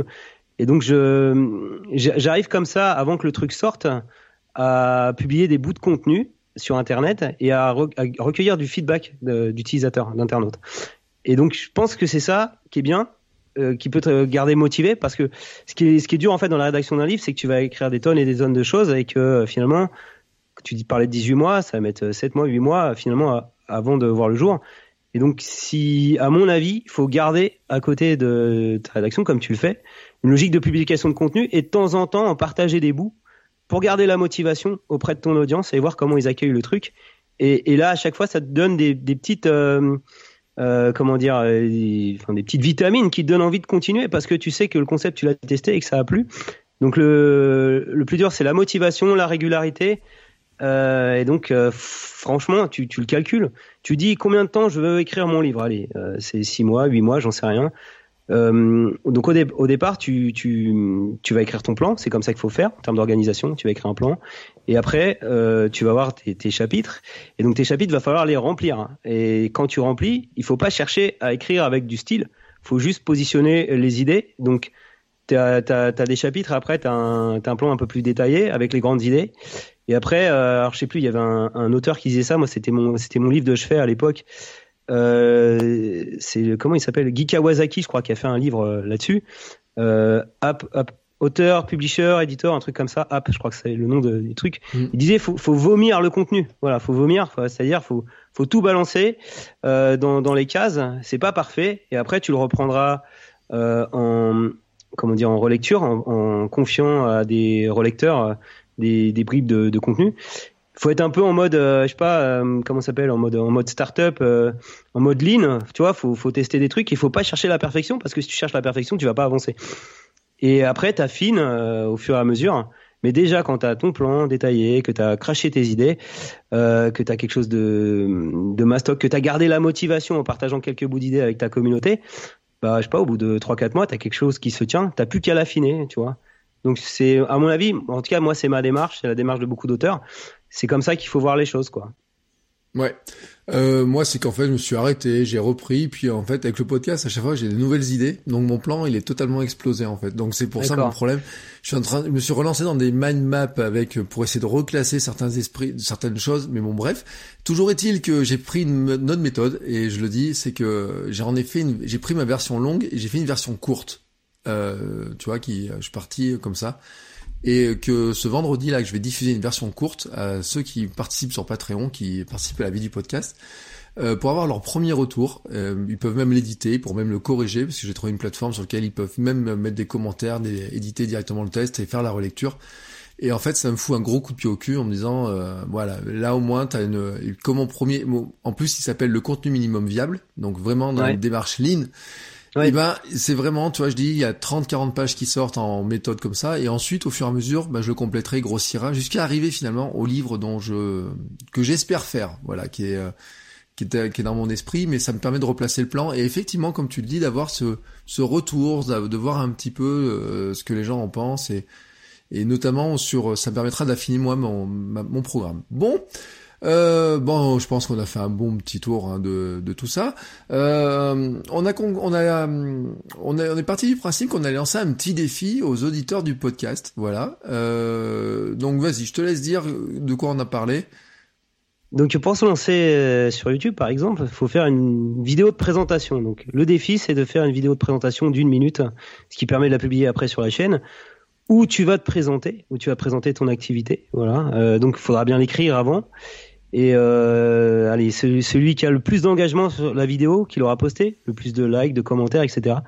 Je lui fais gagner un livre marketing vidéo, donc que j'ai coécrit avec euh, Max Maximus, édité par Erol, dans le format de son choix, donc euh, livre papier, e-book ou livre audio. Voilà le challenge. Ouais, super challenge. Euh, Moi-même, j'ai même pas de vidéo de présentation sur ma chaîne YouTube, tu vois. ah bah je, faut le faire aussi. Je vais me lancer dedans. Vous avez le week-end ou un peu plus pour faire ça. On va laisser un petit peu plus de temps hein, que le week-end, mais bon, comme c'est le week-end parce que nous sommes vendredi, vous avez plein de temps pour le faire. Donc c'est un bon moment parce que d'ailleurs toi, tu diffuses tes vidéos le, le dimanche matin, c'est ça hein? C'est ça, ouais. Je bosse le week-end sur mes vidéos et le dimanche je publie à 10h. Comme ça, j'ai tout le dimanche, je peux le passer en famille en fait. D'accord. Et, et, donc tu la tournes quand ta vidéo en fait? Le samedi le? Ouais, le samedi, euh, le samedi matin quand alors c'est quand mes, mon fils est au taekwondo. Voilà, et donc il y a personne à la maison, j'ai une heure tranquille où je peux euh, j'ai pas de bruit d'enfant parce que le son est important. Et après, en général, soit j'arrive à faire le montage l'après-midi, euh, si je passe du, du, temps avec ma famille, je fais plutôt le soir euh, après 10 heures, donc euh, c'est hyper timé quoi. Hein. Ouais, ouais. C'est, mais je comprends parce que moi-même j'enregistre le podcast entre 5h et 7h quand ma fille dort le matin. voilà. Voilà. Euh, là, elle se réveille à 7h moins quart en ce moment, donc des fois ça perturbe un petit peu le, le démarrage. Et puis euh, des fois j'écris les notes de, de l'épisode le soir après 20h, 21h quand elle redort. voilà. Euh, là, elle était malade, on pouvait pas l'amener à la crèche aussi. Bon, il y a un petit peu ça. Quand elle est à la crèche, c'est un petit peu plus simple. Mais effectivement, le timing des, euh, des du créateur de contenu, euh, de quand on avait un boulot à côté, etc. C'est pas si simple que ça. Hein, il faut arriver à tout à, à tout caser. Euh, donc ça te met finalement, tu mets quoi Deux heures pour faire une vidéo à peu près ou? Oh non, je mets plus de temps que ça. Enfin, une heure pour la tournée, une, euh, une à deux heures pour l'écrire. Et le montage, ça peut facilement monter euh, sur quatre heures. Donc une vidéo, c'est 5 ou 8 heures, hein, fa- facile. en tout. Ouais. Ouais, 5 ou 8 heures, ouais, ouais. Bon, alors je crois que là, tu viens de décourager ceux qui voulaient se mettre à faire la vidéo facile. Euh, mais il y a d'autres méthodes. hein. Moi, je fais des vlogs pas très travaillés, mais je les fais en 10 minutes, hein, très clairement. Euh, par contre, un jour, j'ai essayé de faire du vlog à la Casinestat, et là, j'avais explosé en vol. Je sais même pas comment euh, c'est possible de faire ça, et surtout de le faire tous les jours, ou vraiment. Mais je crois qu'il a fait, il a, il a explosé aussi lui. Il a fini par exploser, mais bon, il est à 11 millions d'abonnés, donc maintenant il peut exploser, il est tranquille. Euh, donc voilà, vous avez le défi. Euh, on, vous nous signalez, vous me le signalez, vous nous mettez un petit message, euh, vous m'envoyez un petit message pour me dire où est votre vidéo, comme ça on s'abonne à la chaîne, hein, on envoie ça, on fera un petit jury, hein, un petit, euh, on se réunira entre, comme aux Oscars et au César, voilà. Ouais. Et puis on vous demandera pas de faire un discours à la remise du bouquin, mais voilà. Pour finir, où est-ce qu'on peut te retrouver euh, à part dans les bonnes librairies? Mais on va rappeler quand même que donc il est normalement dans toutes les librairies, il est sur Amazon partout, il est en Ouais. numérique. En numérique, ouais, sur la Fnac. Euh, livre audio, donc c'est Audible ou euh, iTunes, la distribution pour l'instant. Voilà, parce qu'ils ont une exclusivité Audible Studio. Donc sur euh, le l'ebook, il est disponible dans sur tous les stores, hein, iTunes, euh, Amazon, euh, Kindle. Euh, Qu'est-ce qu'on a? On a Kobo aussi, qui est très utilisé, ceux qui ont une Kobo euh, qui ont acheté à la Fnac. Ce qui est mon cas. Voilà, donc euh, on n'a pas fait de- d'exclusion au niveau des formats. On peut me retrouver également sur ma chaîne YouTube. Tous les dimanches à 10h, je publie un petit tuto informatique. Euh, là, je parlerai euh, du livre. Euh, donc euh, abonnez-vous à ma chaîne. Euh, Comme ça, vous verrez de quoi je parle dans le livre euh, avec euh, Maximus. Et ouais, c'est tous les dimanches à 10h. Voilà. Et donc janvier, la- janvier, la chaîne. J-E-N-V-I-E-T. voilà, l'adresse de la chaîne c'est Janvier. On te retrouve sur euh, Twitter ou je sais pas, non? Twitter pas. également, ouais, euh, ou Instagram. Et pareil, c'est le même pseudo, janvier. Ouais, alors je le dis, si vous achetez le bouquin, euh, vous avez là des adresses à la fin. Donc il faut acheter le bouquin pour avoir les adresses. Non, c'est une blague. Euh, je vous mettrai de toute façon tous les liens dans les notes de l'épisode. Je vous mettrai aussi les liens euh, Amazon, etc. pour acheter. Euh, ce sera des liens affiliés, comme ça, si vous cliquez sur le lien, ça me rapporte un peu d'argent. À moi aussi, ça me permet de financer le podcast. Je le, je le redis. Et ici, il y a un truc dont on n'a pas parlé parce que quand même, je trouve que c'est un format, un concept intéressant dans le livre. C'est que quand on achète le bouquin, on a droit à une heure de formation euh, Ouais. par max. C'est ça, 50 minutes. Ouais, je l'ai tourné avec lui. Elle est pas tout à fait encore publiée, donc soyez un peu patient parce que c'est, on a fait beaucoup de choses en même temps. Euh, j'ai fait les sous-titres là très récemment, mais je pense que d'ici une semaine, euh, ça pourra être euh, consulté. Donc euh, voilà, c'est, ouais, c'est, le. Nous, on, y tenait beaucoup à cette formation parce que on considère que euh, pour avancer dans la progression, enfin pour progresser en vidéo, c'est pas seulement lire, il faut aussi faire.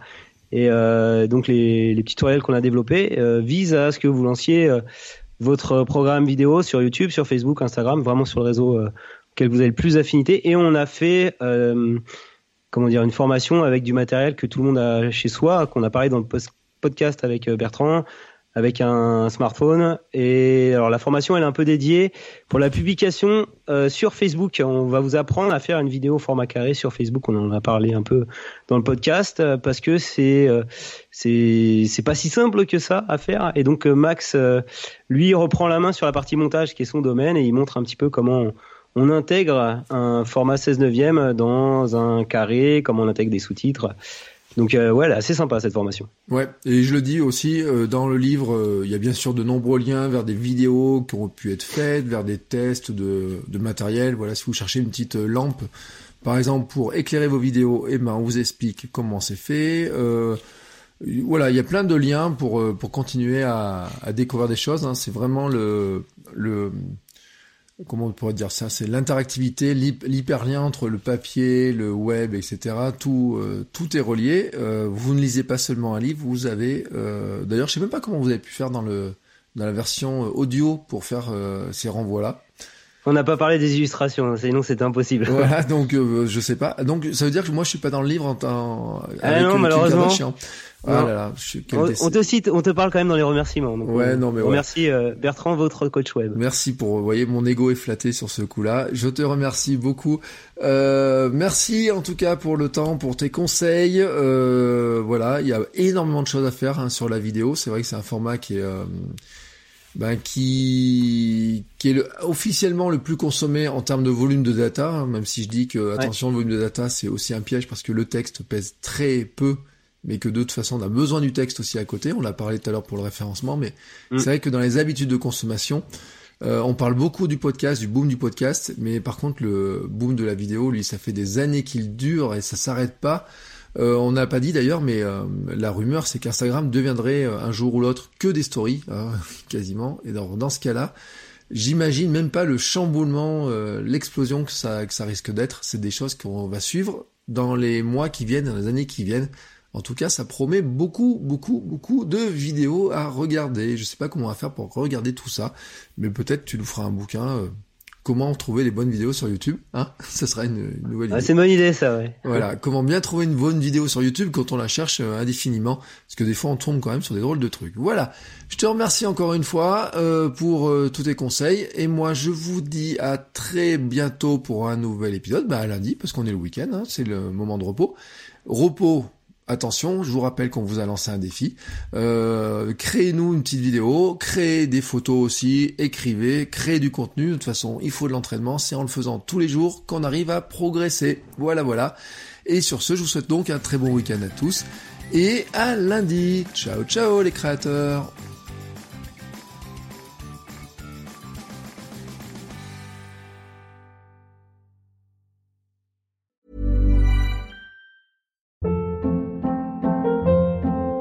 Hold up. What was that? Boring. No flavor. That was as bad as those leftovers you ate all week. Kiki Palmer here, and it's time to say hello to something fresh and guilt-free. Hello Fresh. Jazz up dinner with pecan-crusted chicken or garlic butter shrimp scampi. Now that's music to my mouth. Hello Fresh. Let's get this dinner party started. Discover all the delicious possibilities at hellofresh.com.